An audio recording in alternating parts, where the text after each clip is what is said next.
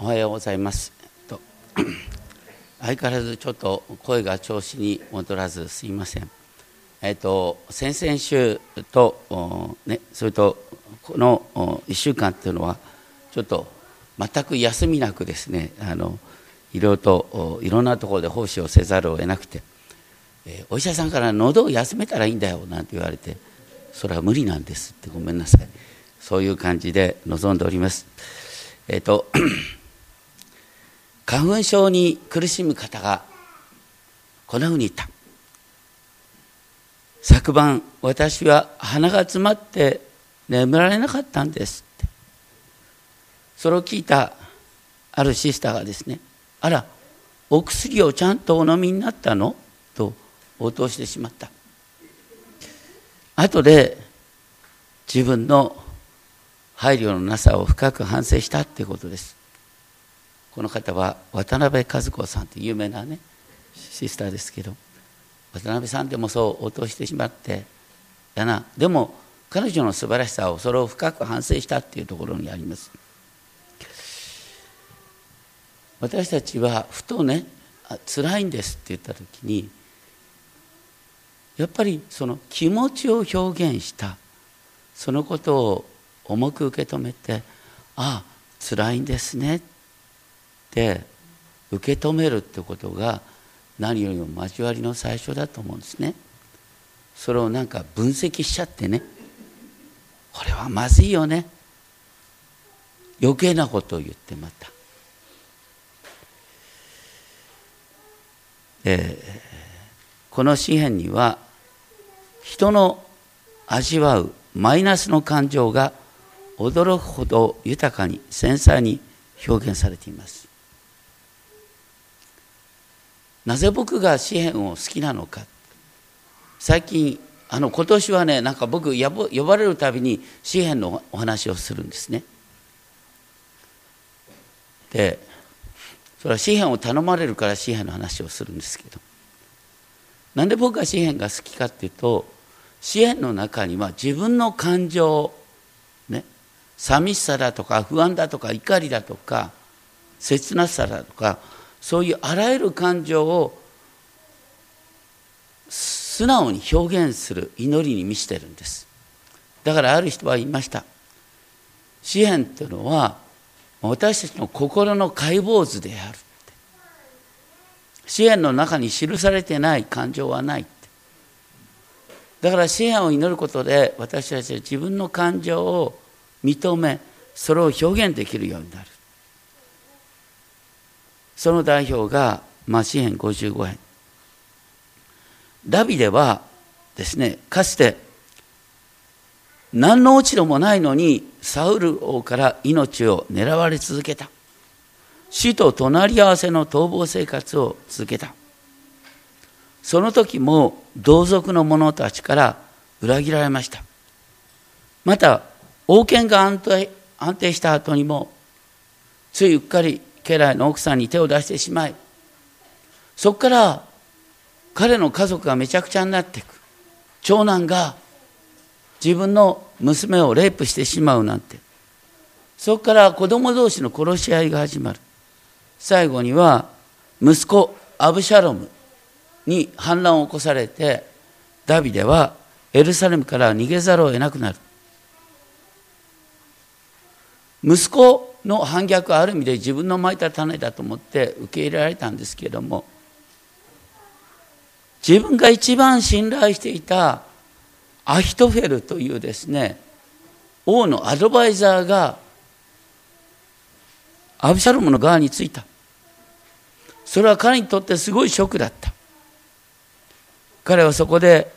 必死に「主よどうかアヒトフェルの助言を愚かなものにしてください」と必死に願った。なぜならアヒトフェルは自分より賢いってダビデは認めてたからアヒトフェルの思うままになってしまったら自分は負けると思ったから。要するに自分の身近な人に裏切られるっていうことは時にあるんです。それがこの詩編55編の背景です。その痛みが12節から14節に次ように描かれます。あすいません。また例によって私試薬を出しておりますがね。あの自分で言うのもなんですけども僕の試薬の方がリズムがいいのでなんて言ってる これはねなかなかリズムを生かそうとするとあのこう ちょっと役が変わってくるんです。私を罵る者が敵ではありません。それなら白めたでしょう。私に高ぶる者があだではありません。それなら彼から身を隠したでしょう。しかしお前が私と同等の者私の友私の親友が私たちは親しい交わりを楽しみ神の家へと群れの中を歩いたのに。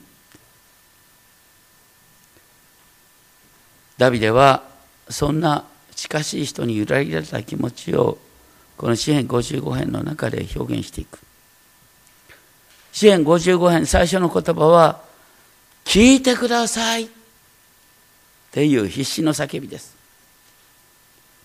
それは神様が私の訴えから身を隠しているように感じられたから。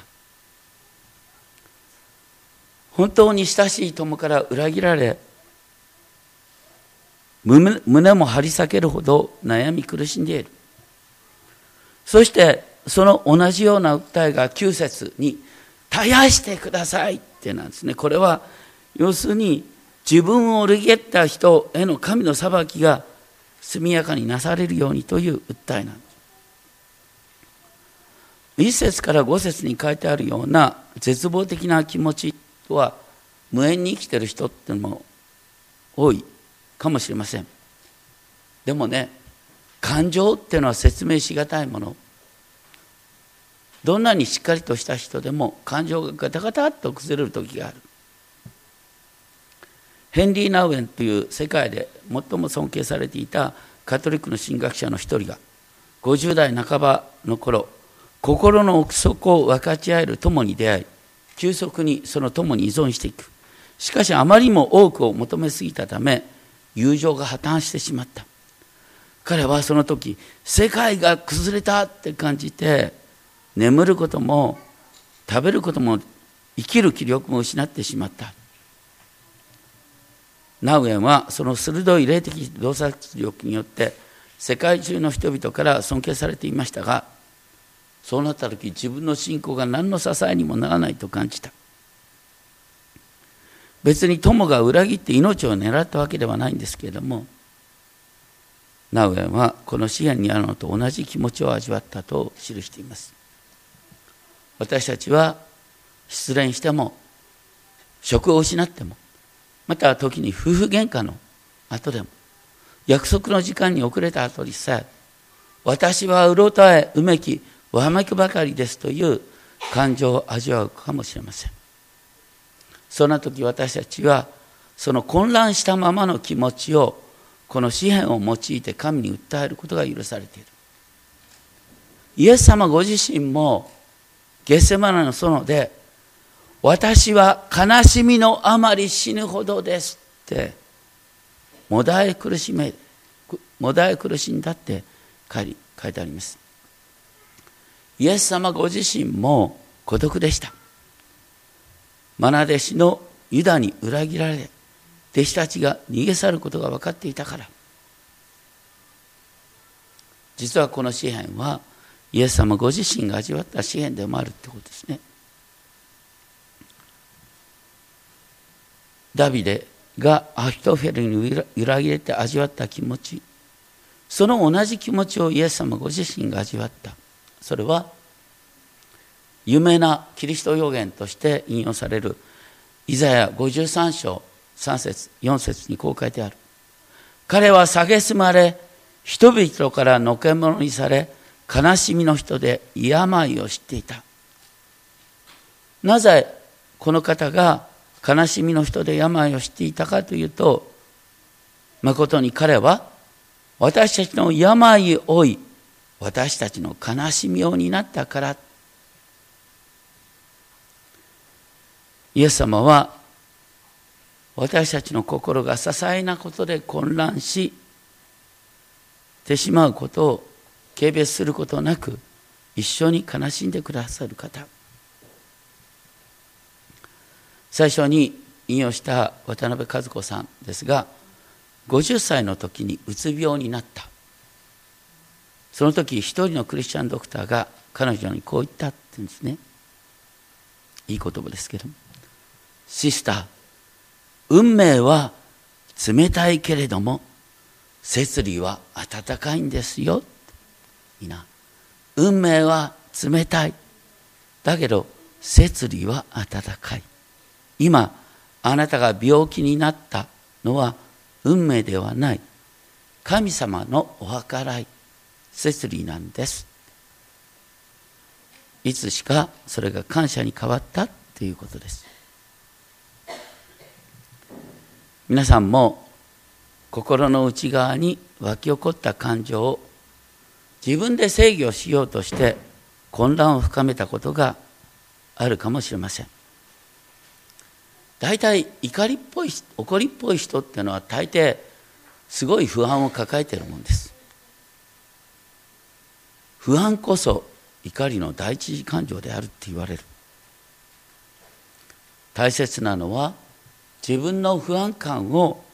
祈りで神様に訴えることができる。それによって私たちはかえって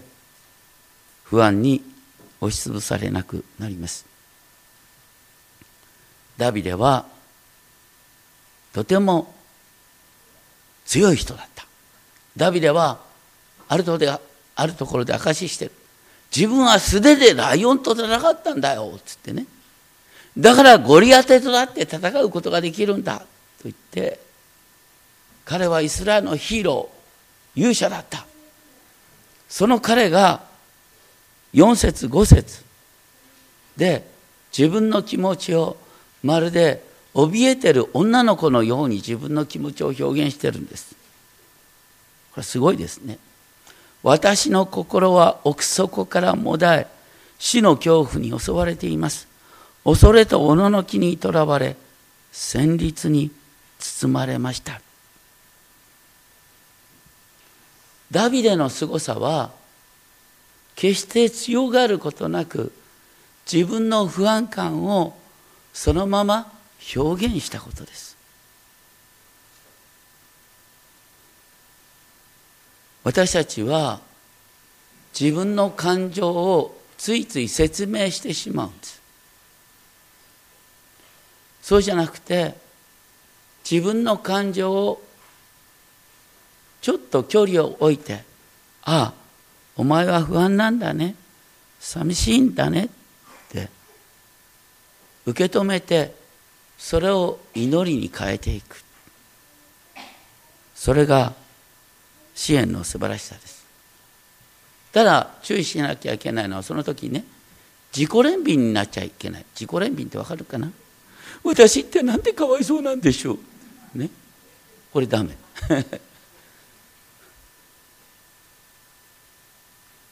そういうのは周りを振り回すだけね。もうちょっと優しく私は不安なんですって。表現できればいい。そしてそれは心の奥底で神様との交わりを体験する絶好の機会です。それこそ御霊に導かれた祈りではないでしょうか。自分の気持ちを受け止めることができない人は人の気持ちを受け止めることもできません。だから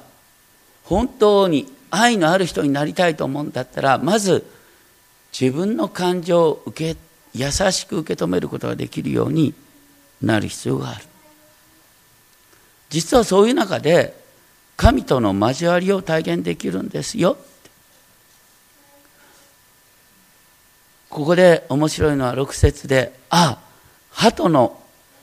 ような私に鳩のような翼があったならそうしたら飛び去って休みを得ることができるのにっていう祈りが書いてある。僕これ見た時になんかなんか嬉しかったんですね。僕はあのお茶なんですけど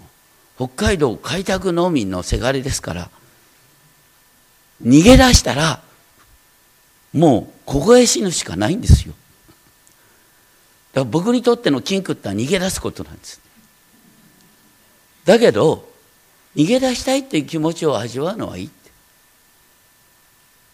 素晴らしいことですね。逃げ出したいっていう気持ちを神神様にそのまま表現できる。ああ私に鳩のような翼があったならこんなところが逃げ去って休みを得ることができるのに。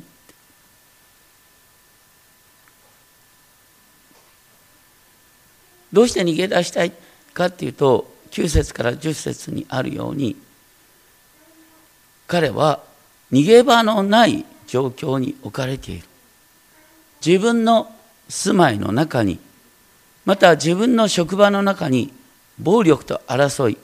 不法と苦しみ虐げと欺きがある。職場の中にそういうなんかね裏のある話なんか人事構想があるなんて嫌だよね。でもそういうことってたまにあるんですよ。でもね食うために働かなきゃいけない。逃げ出すことができない。そういう場に自分自身を置きながら逃げちゃいけない。だけど神様私は逃げたい気持ちなんですって。それを指摘にああ鳩のような翼があったなら。ほっとできますよね。で神様がそこに耐える力を与えてくださる。でしかもそういうところっていうのはねあの21節にちょっと書いたんですけども僕この表現好きなんですけどもね。あのねそういう結構ねあのいろんな人時には優秀な人が集まってる職場で起こることっていうのはね結構頭のいい人っていうのはねあのその人を攻撃することを優しい言葉でオブラートに包んで言うことができるんですよ。で言われた方はですねその時はっとその通りかなと思いながら言われたらですね数分後またあのその晩眠ることができないほどに頭にくるってねそういうことを言うことができる人ってのは結構いるんだよね。ねそれが、ね、21節。彼の口はバターより滑らかだがその心には戦いがある。彼の言葉はこういうよりも優しいがそれは抜き身の剣である。言葉は表面的にはとてつもなく優しいんですよ。だけど後で考えてったらお前は出来損ないだ。お前なんかこの職場にいる資格がないんだみたいな感じのことをやんわりと訴えられると。嫌ですね。でもそういうことを身につけてる人ってのは意外に多いんですこの世の中。昔からそう。それがここに書いてある。そういう中で著者はね7節8節戻りますが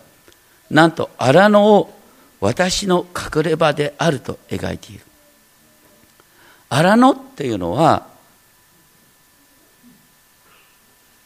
一りぼっちの場所です。でも一りぼっちだからこそ神だけが頼りになる。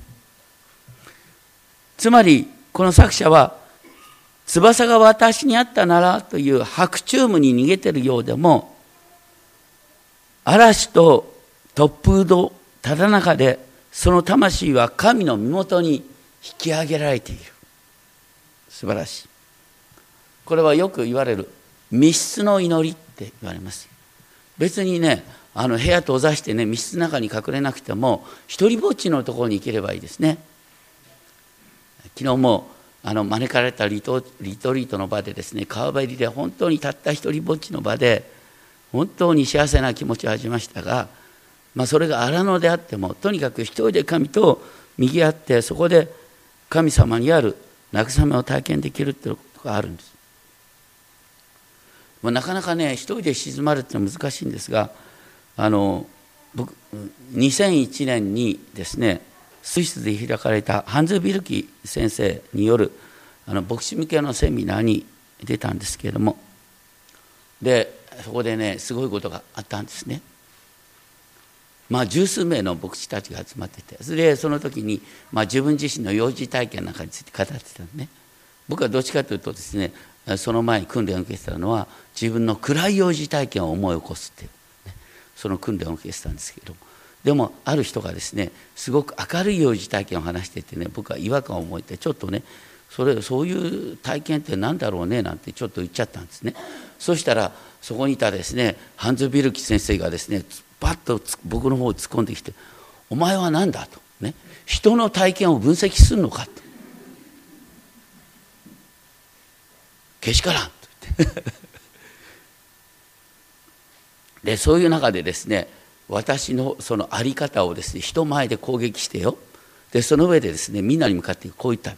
これ以降高橋を慰めてはいけない。しばらくないと。どうしてかっていうとですねあのそういう時に安易に人から慰めだとかね聞くとダメなんですよ。神に向き合うことができなくなるんです。実はねあの私たちが葛藤を味わった時っていうのは本当にその、ね、弁護することもなくそのままをああ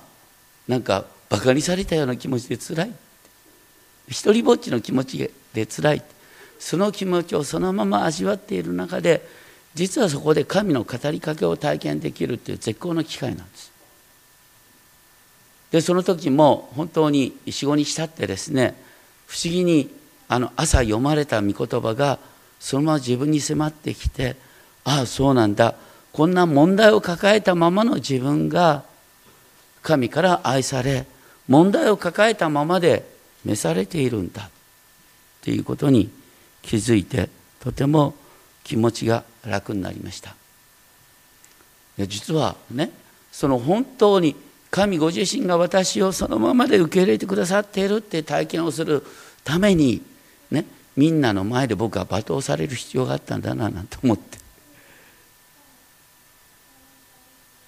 そこに本当の意味で愛があるならそういうことが起こるんですよね。でその中でそのビルキ先生が言ってくれた言葉がね自己弁護する者は自分や人を非難している。これフランス語僕できないんですけどもこういうふうに言うのフランス語で「ク」「ク」「ク」「セキスキュゼ」「サキュゼ」「セキスキュゼ」「サキュゼ」とこうあの excuse 自分で自分自身を excuse する者は自分自身を責めているで私たちは必死にね自己弁護する。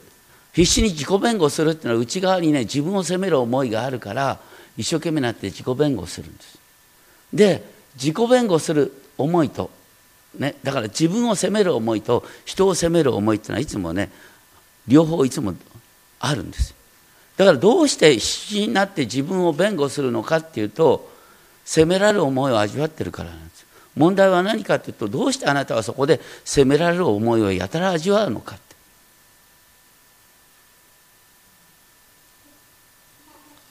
僕振り返ってみるとですねこのなんかね気をつけたらいいですよ。人のカウンセリングするなんか人なんかねあの気をつけないとねいつもね自分で自分の心をカウンセリングしちゃうんだよ。ろくなことないよ。自分で自分の心をカウンセリングするっていうのはね結局ねあの自己弁護の極みを行き着くだけだからそういう人は本当の意味で神様の語りかけを聞くことはできないんだただ気づいた傷ついた気持ちそして恐怖に怯えた心をそのまま神にお捧げする。それがこのダビデの祈りなんです。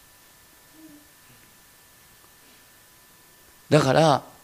この「私は不安です」って。不安にさせたのは誰なんだとか言うんじゃなくてね。不安になるのは私は幼児体験のせいかなんていうんじゃなくて。ね。単に不安なんですよ。怖いんです。それをそのまま気持ちを表現していく中でああ鳩のような翼が私にあったならっていう中で神様の臨在を体験できる。この詩編55編の1節から8節のところは有名なあのメンデルスゾーンがですねあの英語で言うと「Hear my prayer」私の祈りを聞いてくださいっていうですね有名なあの小さなあの曲になってますね。11分ぐらいの曲ですけれどもそのあのなんだ今までユーオーディアのコンサートでも2回ぐらいですねこのメンデルストーンの支援55編の1節から8節が演奏されたことがありますね。こんな感じなんですけども。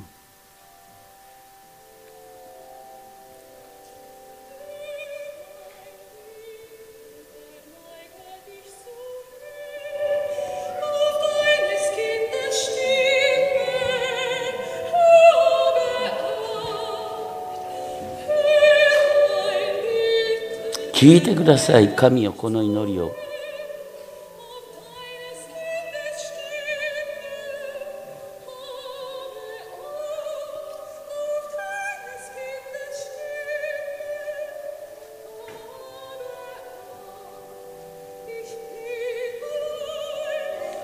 私はたった一人ぼっちで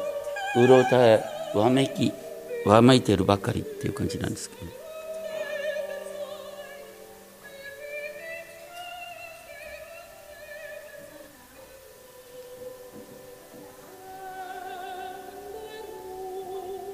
それがあの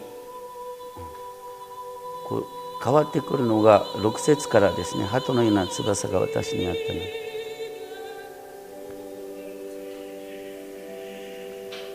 鳩のような翼が私にあったのはそうしたら旅先休み終えることができる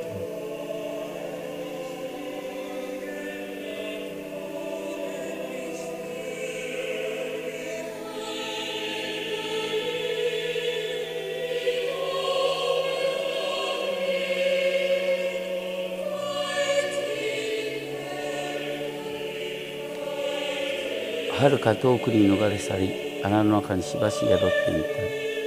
私の隠れ場に急いで行って嵐と突風を下げてみたい。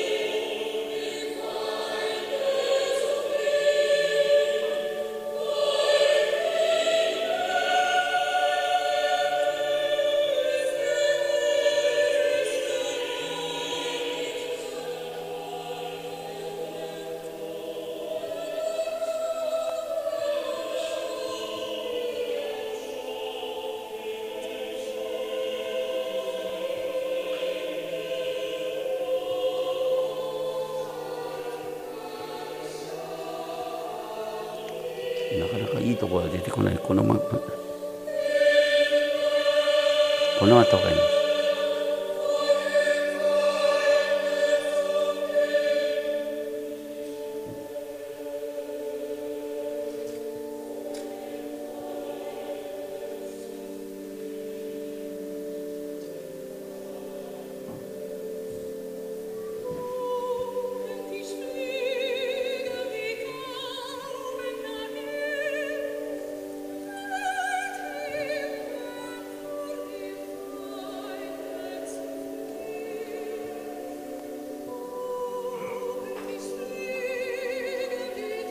鳩のような翼が私にあったならそうしたら飛び去って休みを得ることができるのに本当にはるか遠くに逃れ去り穴の中にしばし宿ってみた。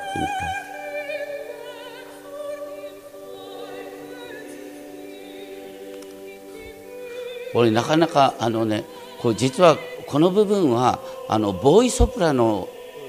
がもともとオリジナルだったんですね。このボイソプラノで聞くとそれがちょっといいのがなかったんであれですけれどもあのとにかくあの本当にね自分の魂が天に昇ってってそしてそこで安らぎを得るっていう感じがボイソプラノで美しく歌われるんですね。だからうめきから始まってですね本当に魂が天に引き上げられてそこで神にあるあの慰めを受けるっていう感じがこの支援55編の1節から8節にあるんですね。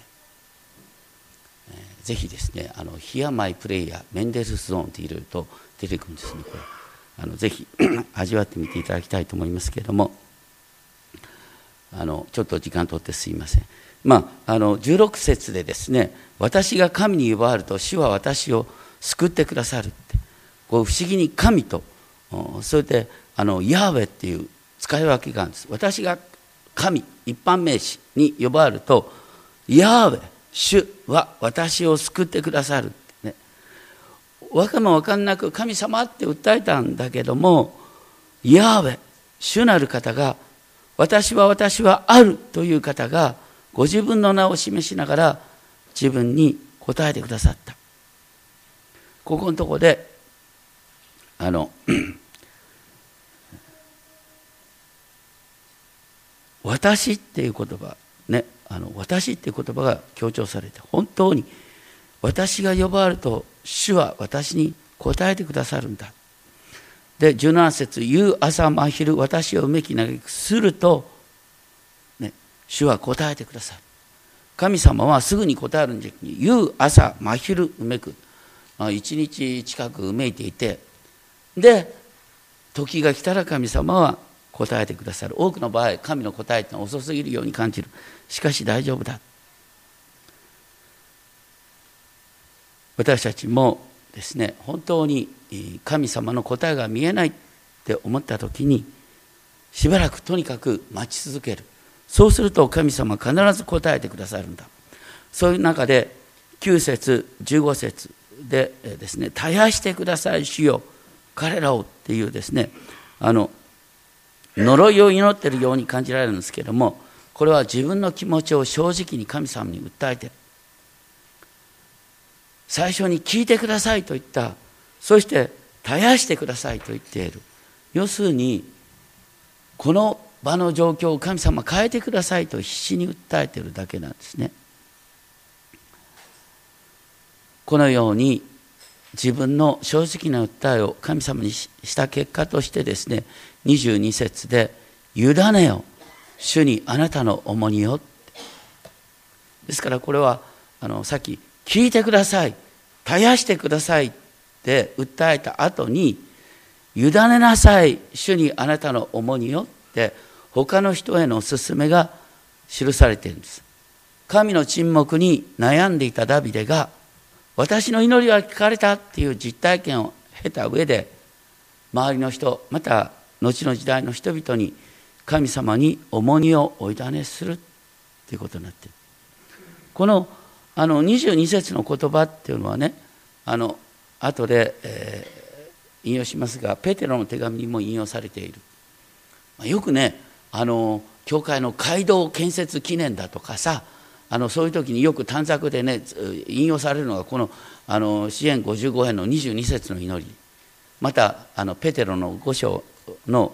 祈りだったりなんかするそれほどに大切な大切にされてる祈りなんですがこれ文脈から見ていくと面白いね。だ多くの場合ね委ねなさいと言われてそう簡単に委ねられたら世話がないんだよ。でもねこのダビデは自分自身の体験から本当に神様の救いが見えないっていう中から必死に祈ってそして私の祈りは聞かれたっていう実体験を持ってその上でね。神に委ねることを知らない人に向かって委ねたらいいんだよって優しく訴えてるんです。この文脈が大切なんですね。でしかも委ねるっていう言葉は誤解してるんですけど多くの人をね日本人はね委ねるって言ったらですね諦めると誤解してるんです。諦めると委ねると大違いなのよ。諦めるっていうのはある意味でそのまま受け止めるってことです。委ねるっていうことは神様状況を変えてくださいって訴えることなんです。私はアップアップします。私でこの問題を解決することはできません。ですから神様この解決をあなたにお委ねします。でもこのまま放っておかないでくださいっていうことです。委ねるっていう言葉をあのドイツ語であのルター訳したっていうのはベルフェンって訳したベルフェンっていうのは放り投げるっていう意味。だ委ねるっていうのは自分の問題を神様に放り投げること。そしてルターさんはこれをもとにこういうふうに言ってる。このように放り投げるベルフェンすることを学ぶことができた者はそれが確かに真実であることを知っている。しかしそのように委ねる放り投げることを学ぶことができなかった者は放り投げられた人間になる、ね、放り投げることを知らない人は放り投げられた人間になる。またツェアボイルフォン仲違いさせられた人間になる。またウンターボルフォン屈服させられた人間になる。またアッベルフェン投げ落とされた人間になる。またウム・ゲフォルフェンといってひっくり返された人間になる。要するにね追いだねすることを知らない人間は放り投げ捨てられ、ね、落とされ屈服させられあのどうしようもない人間になっちゃうってことなんです。だから本当に神様に問題を追いだねする放り投げることができるってことは本当に大切なことです。でこれをもとにですねペテロは第一の手紙ですね5章5節から7節でこう言っている。皆互いに謙遜を身につけなさい。神は高ぶる者に敵対しへりくだった者に恵みを与えられる。ですからあなた方は神の力強い御手の下にへりくだりなさい。神はちょうど良い時にあなた方を高くしてくださる。ちょうど良い時に高くしてくださるというところから、ね、うちで教会でもたまに言った「You raise me up」ってね。あなたは私を高くしてくださるっていう賛美があります。あなた方の思い煩いを一切神に委ねなさい。神があなた方のことを心配してくださる。神様は正しいものが揺るがされたままに知らない。神様はちょうど良い時にあなたを高くしてくださる。このあの 神様があなた方の心配してくださる。って心配してくださるっていうのはとてもあの面白い言葉なんですが心配してくださるって新しい訳では支えるって書いてあります。実は支えるの方が原文に近いんですがどういうことかっていうと私たちは問題をねあのすぐに解決してもらいたいと思うけど本当にこの世の中に必要なのは問題を抱える力なんです。あのある人が言いましたけれどもあの若い人がどうして切れてしまうのか。それは悩みを抱える力がないからだ。悩みを抱える力っていうのはとても大切なんです。その問題が解決しないまま悩みを抱え続ける時を待つ神の時を待つってことです。だから神様が私を支えてくださるっていうことは問題をすぐに解決する以前に問題を抱えたまま耐えることができる力を神様お与えくださる。それが神様があなたことを心配してくださる。また神様があなたを支えてくださるってことなんだ。そういうことをもとにそれゆえ私はあなたにより頼みますっていう最後の祈りが出てきます。この詩編55編についてですねあのボンフェーファーはこういうことを言ってるんですけれどもボンフェーファーっていうのはナチスドイツでヒトラーとですね戦ってあの殉教した人ですけれども詩篇っていうのはこのね僕がこうやって訳したように大抵あの平行法で記されてる。だから司会者回収というですねこの2つの行がワンセットになった形の詩文になってるんです。だからこれは一緒に唱えるっていうのはとても大切。またボンフェアファー言ったね。あの賛美は一つの声で賛美すべきだって言うんだね。それどうしてかと私たちが一致をそこで覚えるんだってそしてそういう中で、ね、だから私たちは改宗の中で一緒にこの御言葉を唱えそして味わうということはとても大切なんだけどでも同時に私たちは一人でいるってことができなければいけない。一人でいることが知らないできない人は人々をかき回してしまうんです。ね。よくねいるでしょ？なんて言って。本当に悩みを抱えるために人にぶち上げてばっかりいるんです。なかなかねあの周りが迷惑します。やっぱり、ね、悩みはやっぱりまるで自分抱えてですね自分で神の前に静まるっていうことができて初めて本当に神に出会うチャンスがあるんです。であのボンヘルファーが言ったのはねドイツの最大の問題って何かってドイツってのは規律を大切にするね。みんな一致することを大切にす。るこれは日本と似てるんですけども。ね。集団っていうのは危ない方向に動くことがあるんです。実はね一人だったら絶対にやらない悪いことを集団になると人間はできるんです。だから集団の動きをねブレーキをかけるのはいつも一人なんです。でどうやって私たち一人でみんなに対抗できるかっていうと一人になることを知っている人がそこで一人で立つことができるんです。支援55編ってのはまさに一人で神の前に静まるってことなんです。みんなに流されちゃいけない時があるんです。本当に一人でこれはおかしいって言える必要がある。でこれはおかしいって言うとみんなははあのこういろいろとねめちゃくちゃなことを言われるかもしれない。めちゃくちゃなことを言われるかもしれないけどもしかしそこで神による慰めを体験できる。だからクリスチャンであるっていうのは一人になる力があるってことなんですよ。すごいこと。そして一人が全体の間違った動きに対して言葉を発することができる。実は日本はそういう人が少ない。それが日本の悲劇になる場合があります。本当に私たちは八方塞がりになったり周りが敵だらけになるような中で実は神の前に静まりそして知らないうちにね霊的な鳩のような翼が与えられてそして孤独の中で神様の慰めを体験できる。そういう人は周りに対して本当の意味で周りの誤りを正しそして集団自体を正しい方向に持っていく力を持っているのかなと思います。お祈りをしましょう。天のお父様